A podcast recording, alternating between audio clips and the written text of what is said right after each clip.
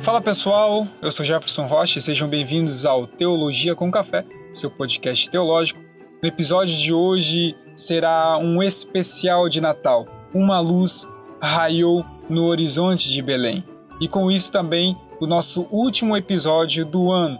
Pegue sua caneta, pegue o seu caderno de anotações e pegue seu café e venha comigo para mais um episódio.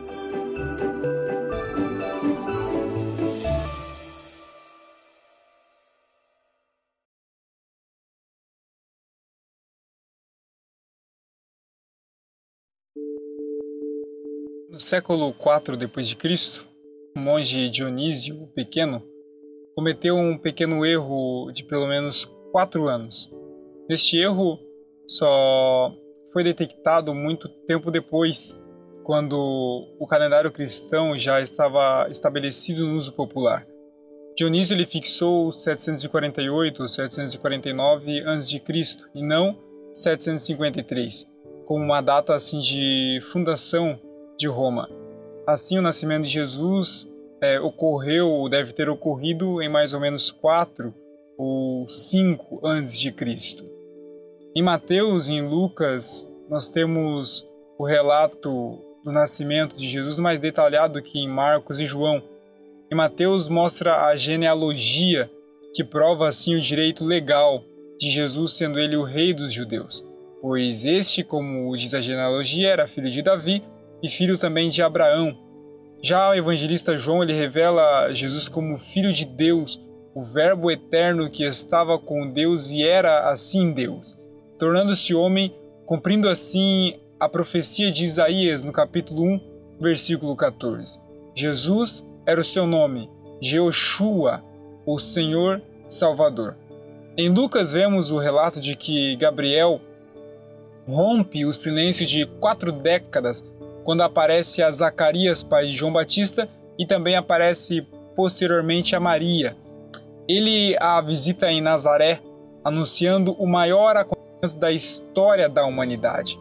Segundo o pregador Billy Graham, o maior acontecimento da história não foi o homem subir e pisar na lua, mas foi Deus descer e pisar na terra.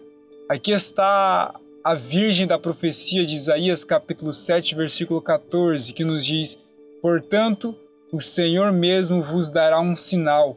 Eis que uma virgem conceberá e dará, luz a um filho, e chamará o seu nome de Emanuel.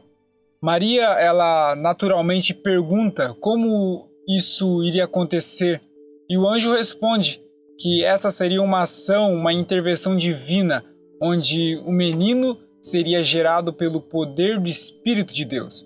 Isso significa que o eterno Filho de Deus uniu-se assim à natureza humana. O resultado era ele ser 100% homem e ser 100% Deus. Portanto, o seu nome seria Jesus, o nosso Senhor e Salvador. No momento em que ela ouve essas palavras e aceita sim o plano de Deus, ela irrompe em louvor Vemos aqui o Magnificar de Maria, lembrando-nos assim o louvor de Ana quando é, se vê grávida de Samuel. Vemos o relato também da visita dos magos. Esse relato se enquadra bem no Evangelho de Mateus, a qual é o Evangelho do Rei, e só é registrado exclusivamente aqui. Ocorreu talvez meses ou dias após o nascimento de Jesus, quando a sua família ainda estava em Belém. Os magos eram talvez ligados à religião zoroastriana como sacerdotes ou à prática de astrologia. Herodes o Grande, ele era um tirano e neste relato mostra o que a arqueologia e a história sabem sobre ele, ciumento e insanamente inseguro. Vemos que ele chama os magos e dizem para eles para avisá-lo quando eles encontrassem o menino. Assim os magos foram acompanhando a estrela que brilhava.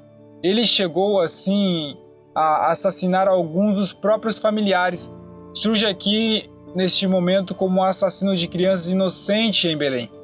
Os magos, eles vão até onde o menino está, levando consigo ouro, indicando a realeza de Jesus, incenso, indicando o seu sacerdócio, e levando mirra, indicando a sua morte para nos salvar. Ou seja, Jesus, ele é o nosso rei.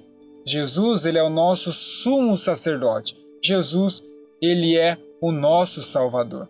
A estrela de Belém, a qual guia os magos, alguns acreditam ser uma supernova ou até mesmo um cometa, ou ainda assim a tripla conjunção de Júpiter e Saturno, ocorrida assim em 6 a.C.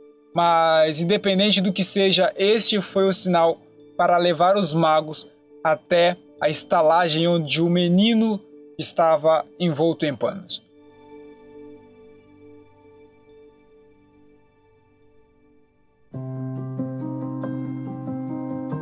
Vemos também relatos em Lucas de os pastores que após o nascimento, um anjo aparece para alguns pastores e proclama as boas novas de grande alegria. O nascimento do Salvador e junto com este anjo, um exército de anjos aparecem cantando e louvando a Deus, dizendo glórias a Deus nas alturas, paz na terra aos homens de boa vontade. Glorificamos assim a Deus como aqueles anjos, pois a salvação chegou até nós por meio do Filho de Deus. Um menino nos nasceu e um filho se nos deu.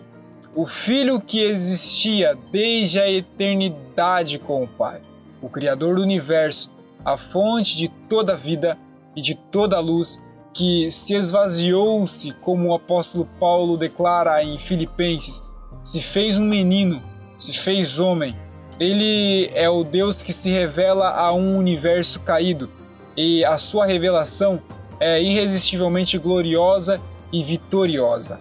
Ele é o homem-deus, aquele que revelou aos homens a sua glória, como a glória do unigênito do Pai, e introduz assim uma nova era. Aqui, no momento do nascimento de Jesus, o plano de salvação e de redenção, uma era de verdade. Jesus se tornou a ponte, uma ponte que nos leva de volta para o nosso Pai. Celebramos assim o verdadeiro Natal, o nascimento do nosso Senhor e Salvador Jesus Cristo.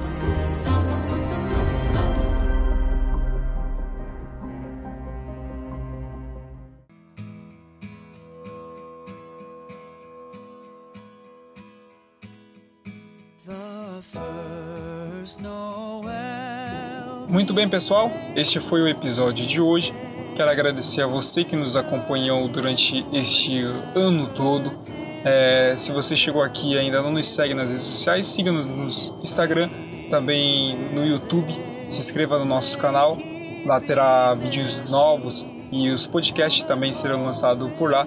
Compartilhe este episódio com seus amigos e com seus familiares.